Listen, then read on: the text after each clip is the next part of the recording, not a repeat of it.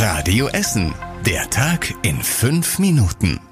Am 12. April mit Kai Fedrau. Guten Abend. Schön, dass ihr mit dabei seid. Bei uns in Essen sind aktuell wieder Menschen unterwegs, die Gullideckel klauen. Seit Anfang des Jahres sind schon um die 250 Gullideckel geklaut worden.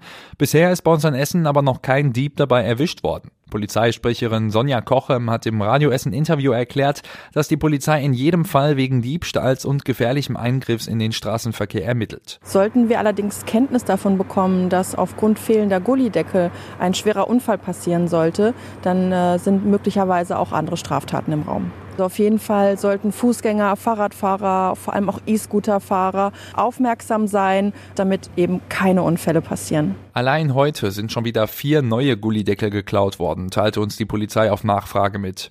Es sei jeweils ein weißer Transporter gesehen worden, der mit dem Diebstahl in Verbindung stehen könnte.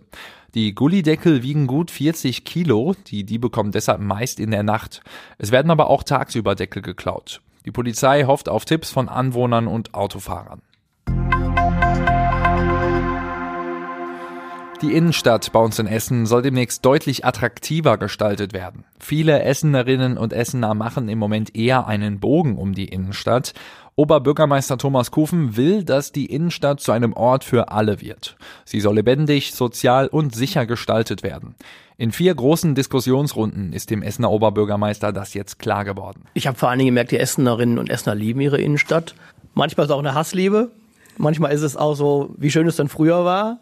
Und eine große, große Erwartung, dass eine Stadt wie Essen eine Innenstadt braucht. Die Planer in der Stadt wollen deshalb jetzt Konzepte entwickeln, die erst einmal sehr extrem sind. Ein Konzept ist zum Beispiel stark auf Klimaschutz ausgerichtet, wenn die Innenstadt grüner wäre und mehr Wasserstellen bekommen würde. Ein anderes Konzept wäre beispielsweise, wenn die Innenstadt vermehrt auf Tourismus ausgerichtet wäre. Möglichst viele Menschen in Essen sollen sich dann mit den Konzepten beschäftigen. Die Stadt will dann ein passendes Konzept finden. Es soll grundsätzlich auch wieder mehr Veranstaltungen in der Innenstadt geben, damit die Essener einen Grund haben, die Innenstadt zu besuchen und vielleicht erkennen, dass sie teils besser ist als ihr Ruf. Ein schlimmer Unfall im Essener Amateurfußball hat vor ein paar Wochen für viel Ärger gesorgt. Ein Fußballer vom SV Mesopotamia aus Kanab zog sich bei einem Spiel gegen den FC Stoppenberg eine schwere Kopfverletzung zu. Er war gegen eine ungesicherte Werbebande geknallt und kämpfte sogar um sein Leben. Der SV Mesopotamia hat jetzt mitgeteilt, dass der verletzte Spieler Fuad Kartal aus dem Krankenhaus entlassen worden ist. Er ist in den vergangenen Wochen mehrfach operiert worden. Ob er jetzt auch bleibende Schäden haben wird, werde sich in den nächsten Behandlungen zeigen. Der Verein aus Karnap appelliert nach diesem schlimmen Unfall noch einmal an die Stadt Essen, alle Sportplätze in Essen auf ihre Sicherheit zu überprüfen. Menschen mit Migrationshintergrund haben oftmals Schwierigkeiten, eine Wohnung zu finden. Darüber ärgert sich der grüne Landtagspolitiker Merdad Mostofizadeh aus Burg Altendorf. Er hat deshalb ein YouTube-Video veröffentlicht, um auf diesen Alltagsrassismus aufmerksam zu machen. Dabei geht es um die Schwierigkeiten bei der Wohnungssuche für Menschen mit ausländischem Nachnamen.